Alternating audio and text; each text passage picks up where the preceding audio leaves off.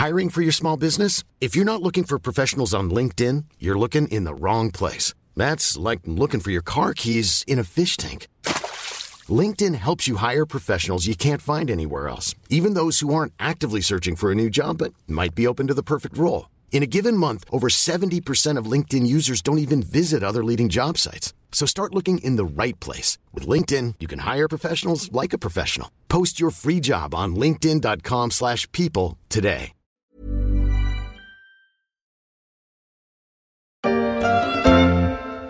Les légumes au clair de lune étaient en train de s'amuser. Ils s'amusaient tant qu'ils pouvaient et les passants les regardaient. Avec le coronavirus, ce n'est pas la ronde des légumes de Pimpin et Lily, mais plutôt la valse des étiquettes pour les fruits et légumes. Ce qu'on a constaté, c'est que sur l'ensemble des fruits et légumes qu'on est allé investiguer, on observe ces hausses. Les hausses vont être de l'ordre de 3 à 12 davantage sur le panier bio que sur le, panier euh, conventionnel. C'est du moins le constat dressé par Grégory Carré du FC Que Choisir, interrogé il y a quelques jours sur BFM TV. Des hausses de 3 à 12% pour les fruits et légumes depuis le début du confinement. Et si c'était le retour tant craint de l'inflation en France?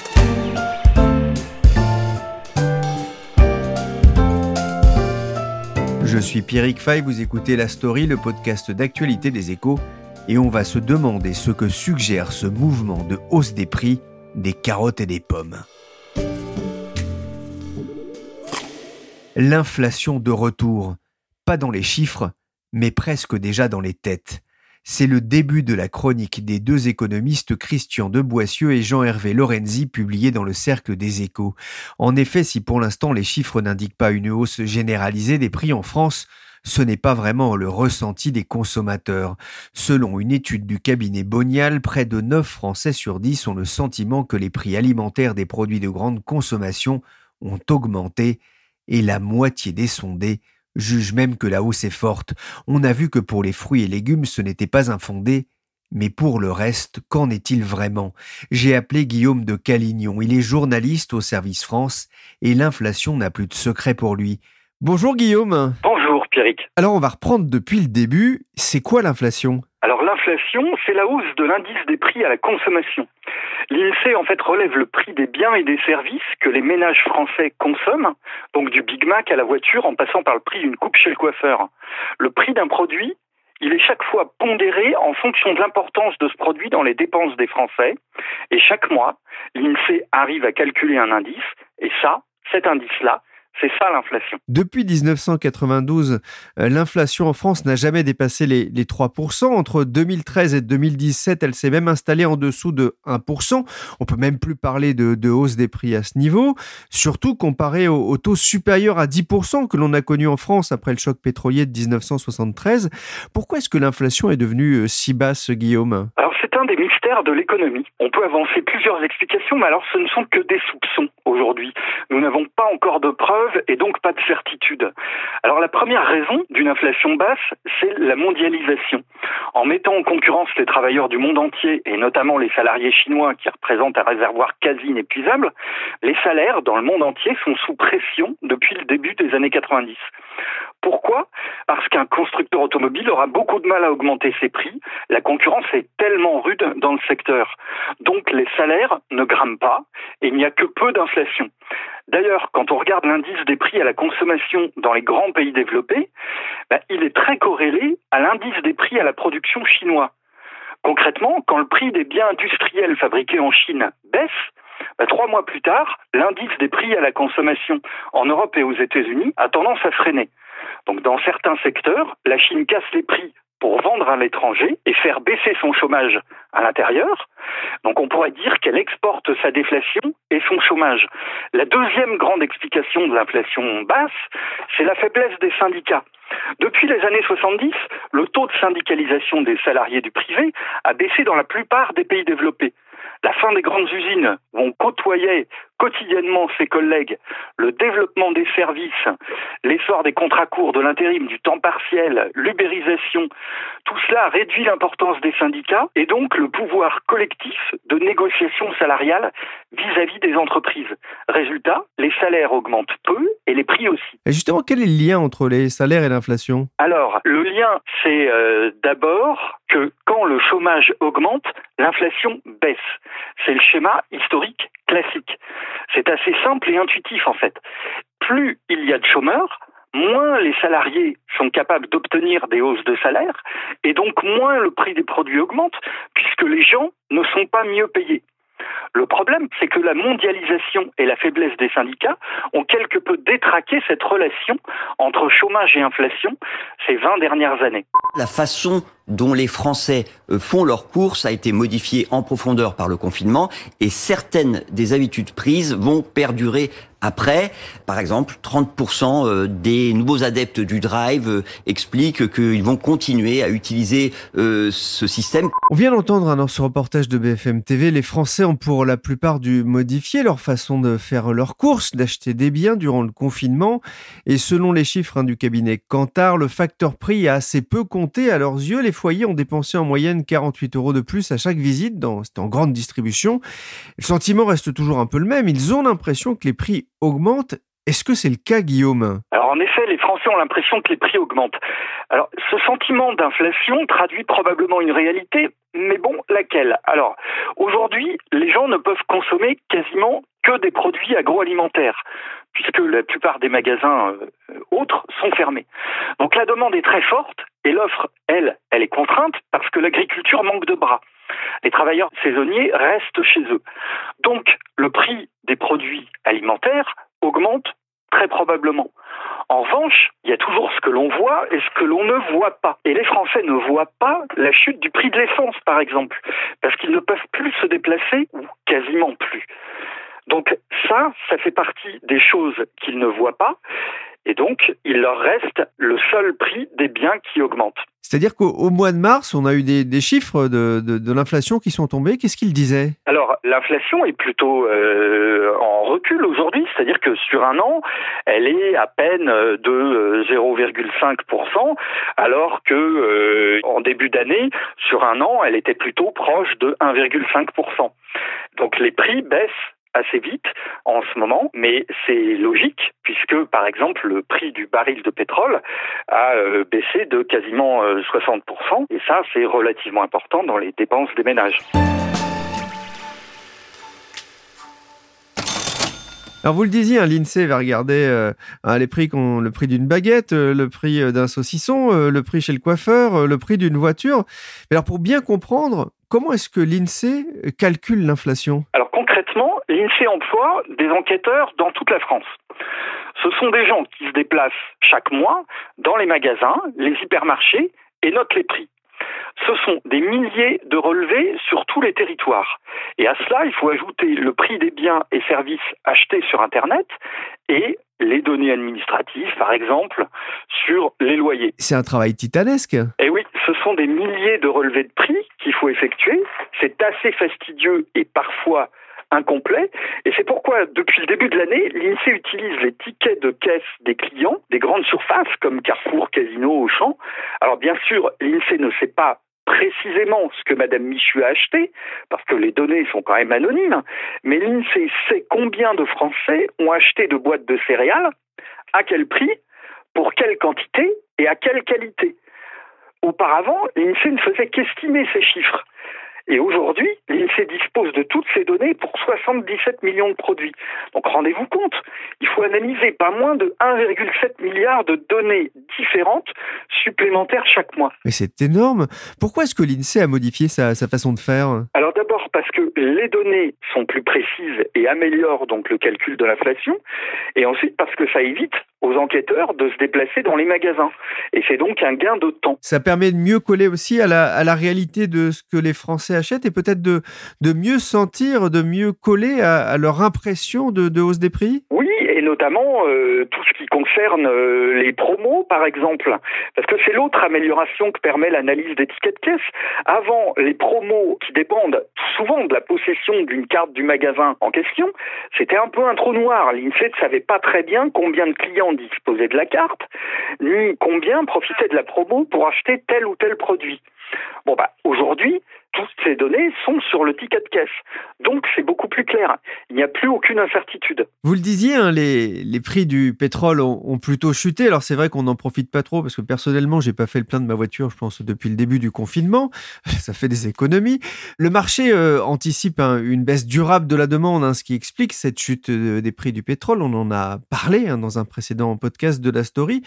Quel est l'impact justement des, prix du, pétrole et prix de l'essence sur les chiffres de l'inflation? Alors, comme les achats de produits pétroliers représentent 5% de la consommation des ménages chaque mois en moyenne, bah, une chute de 60% du prix du baril de pétrole, bah, ça fait baisser l'inflation. À ceci près que les taxes sur le carburant, elles, sont fixes, c'est-à-dire qu'elles ne varient pas selon le prix du pétrole. Elles sont les mêmes pour chaque litre acheté.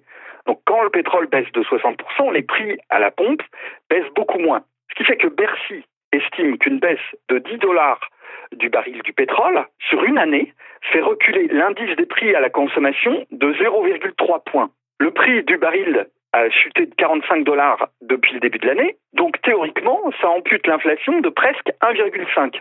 Donc on ne devrait pas tarder à être à une inflation quasi zéro, sauf si le prix d'autres biens et services augmente parallèlement, et visiblement, c'est quand même un peu le cas notamment dans l'agroalimentaire, comme on vient de le voir. Guillaume, pour la France, le dernier pic d'inflation date de 2008. Alors certes, il n'était pas très élevé, c'était plus le Ménésum que le Mont Blanc, 2,8%.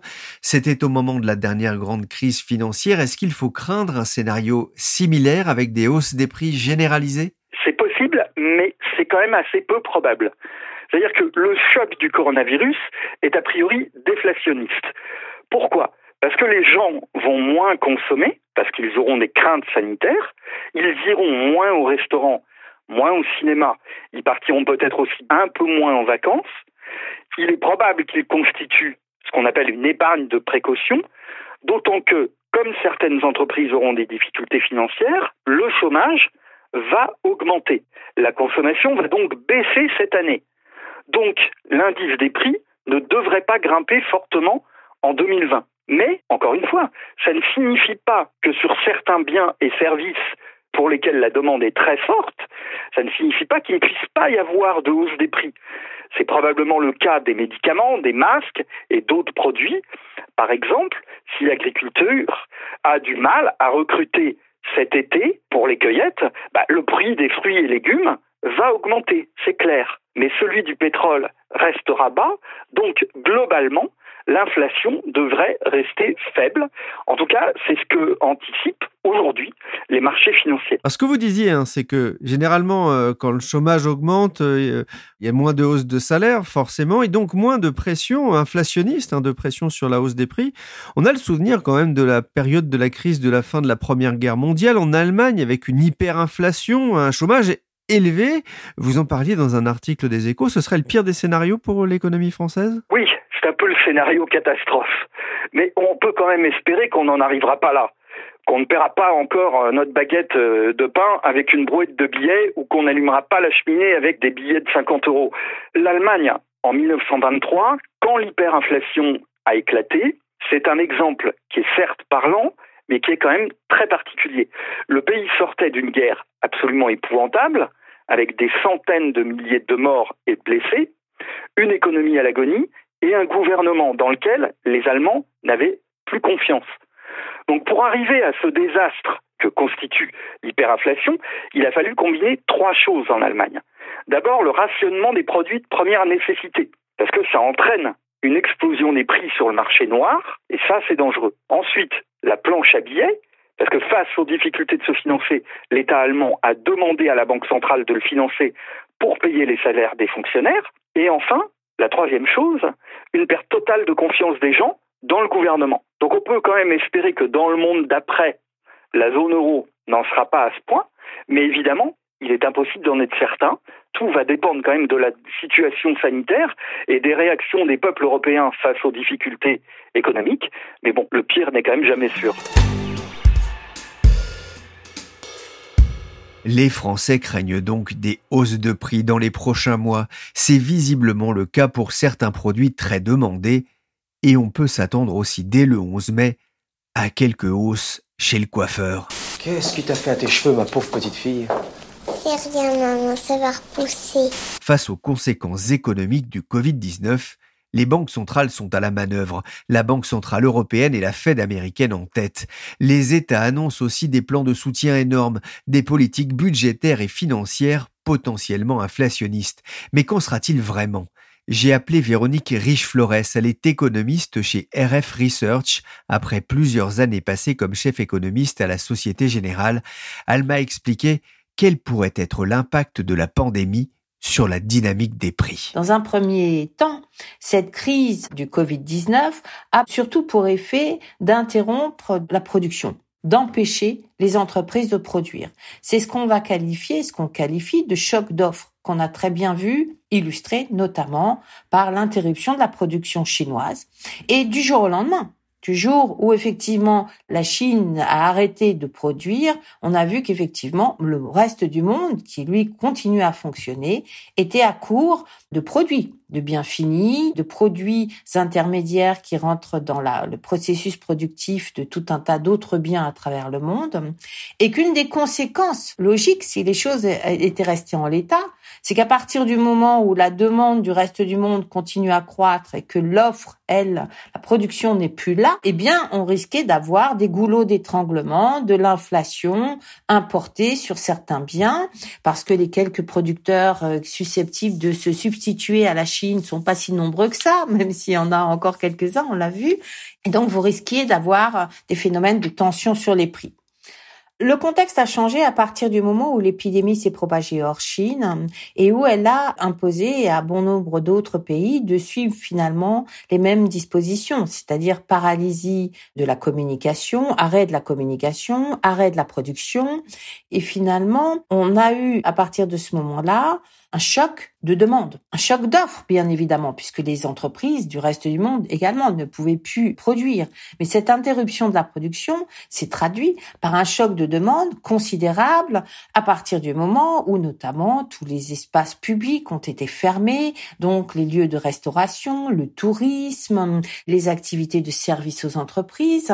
Et dès lors que les personnes, les, les individus, les salariés ne pouvaient plus se rendre sur leur lieu de travail, eh bien, effectivement, elles étaient confinées et consommaient beaucoup moins. Et à partir de là, vous voyez que les données du problème changent. On n'a plus affaire seulement à un choc d'offres, on a affaire à un choc de demande. Et toute la difficulté quand on va essayer de réfléchir sur l'implication de cette crise en matière d'inflation, c'est précisément d'être en mesure de jauger où va se situer l'équilibre. Est-ce qu'on a finalement un choc d'offres, c'est-à-dire que les entreprises qui vont disparaître du fait de cette période et de cette crise, bien sûr, ne vont plus produire et que la capacité de l'ensemble du tissu productif à répondre à la demande sera insuffisante, auquel cas vous avez bien un contexte de déséquilibre offre-demande qui peut actionner un modèle d'inflation supérieur, ou est-ce que le choc de demande va être d'ampleur parce que finalement on a bien des mesures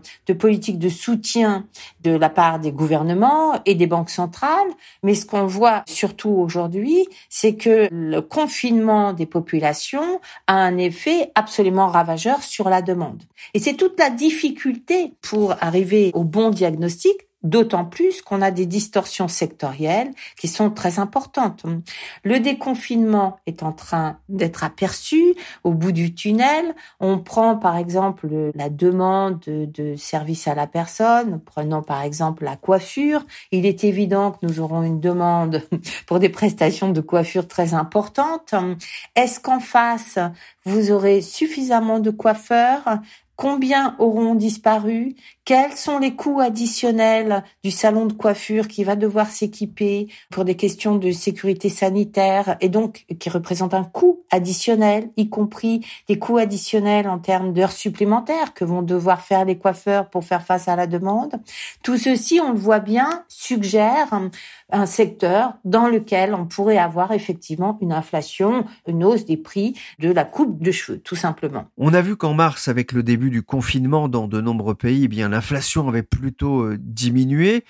Le risque ne serait-il pas de voir l'inverse se produire, à savoir la déflation? C'est le risque effectivement essentiel. Le premier risque, c'est-à-dire que cette crise soit tellement euh, ravageuse, notamment en termes de demande, avec des conséquences sociales, des conséquences sur l'emploi probablement durables, et qu'elle vienne effectivement aggraver les conditions euh, qui étaient euh, celles d'avant la crise, c'est-à-dire qu'elle provoque davantage de pression à la baisse des prix. Alors à cela, plusieurs éléments. On a parlé de demande, de la dégradation des perspectives de demande, qui pour l'instant est quand même ce qu'on voit le plus hein, dans les indicateurs récents. Ajoutons à cela la chute des prix des matières premières, au premier rang desquels le pétrole. Et on le sait que l'influence du pétrole sur le mécanisme de formation des prix mondiaux est vraiment décisive et elle reste décisive. Et probablement qu'effectivement, c'est un effet qui va jouer à court terme, mais qui pourrait jouer également à moyen terme parce que baisse du prix du pétrole et des matières premières signifie que les pays producteurs, qui sont des pays émergents, qui sont essentiels dans la dynamique économique mondiale, eh bien, vont connaître des difficultés, effectivement, qui risquent de participer à ce phénomène d'écrasement de l'inflation. Ajoutons à cela que la réponse à la crise actuelle, on le sait, ce sont des mesures de politique économique tout à fait hors normes, avec une envolée qui signifie une envolée des dettes publiques qu'il faudra bien rembourser à un moment donné. Et vous avez parmi les incertitudes hein, qui sont les nôtres en tant qu'économistes aujourd'hui, quand même un scénario de moyen terme dans lequel ce remboursement des dettes se fera probablement par une augmentation de la fiscalité. Donc probablement un, un élément dépressif de moyen terme qu'on ne peut absolument pas exclure, bien évidemment, aujourd'hui, même si tous les responsables de politique économique vont vous dire pour la plupart, hum, il n'est pas question d'augmenter les impôts aujourd'hui, bien entendu, mais structurellement, on voit bien le coût de cette crise hein, et ce qu'il signifie pour le, le, moyen terme risque effectivement de pressuriser davantage le niveau des prix. Autrement dit, de créer un environnement déflationniste.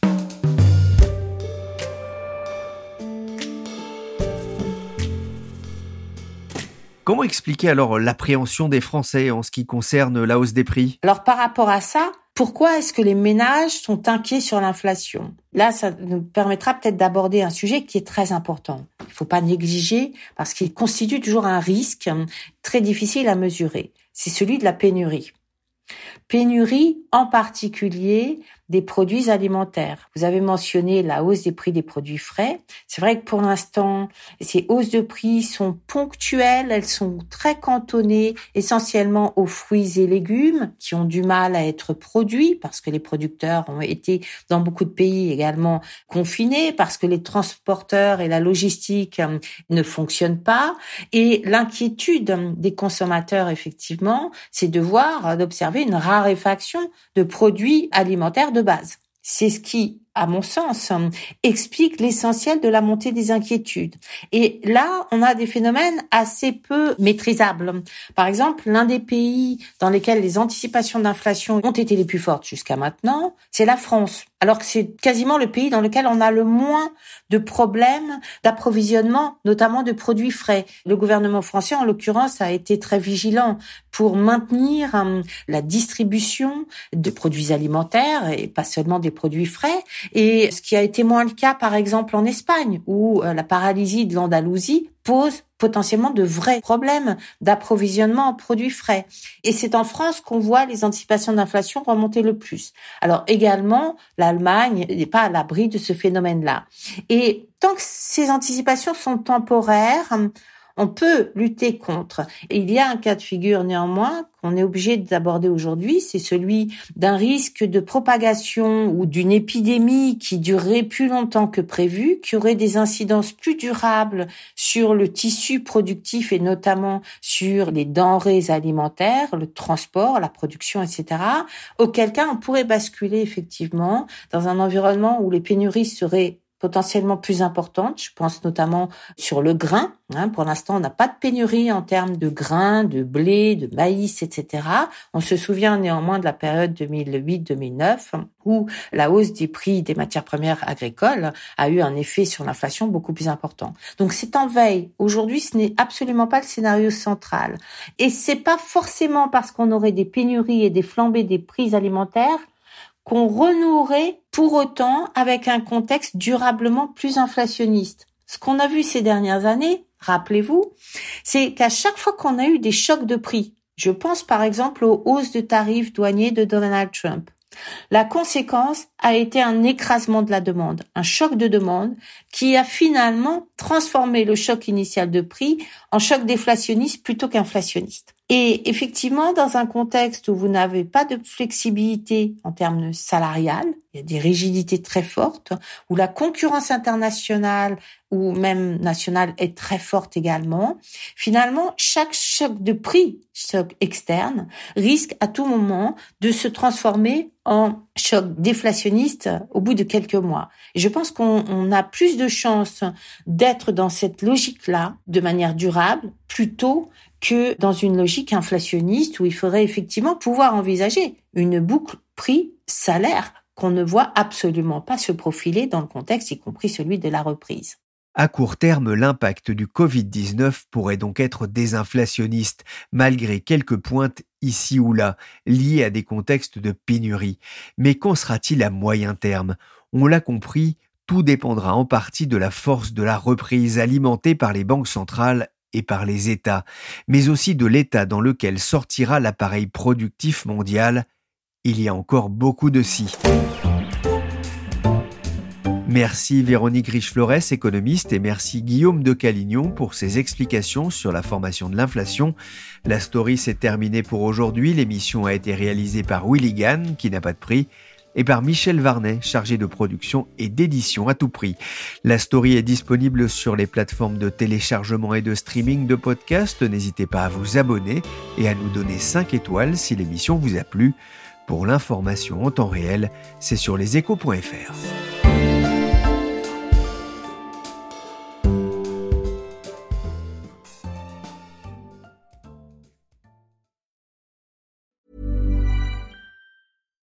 we're on a budget, we still deserve nice things. Quince is a place to scoop up stunning high-end goods for 50 to 80% less than similar brands.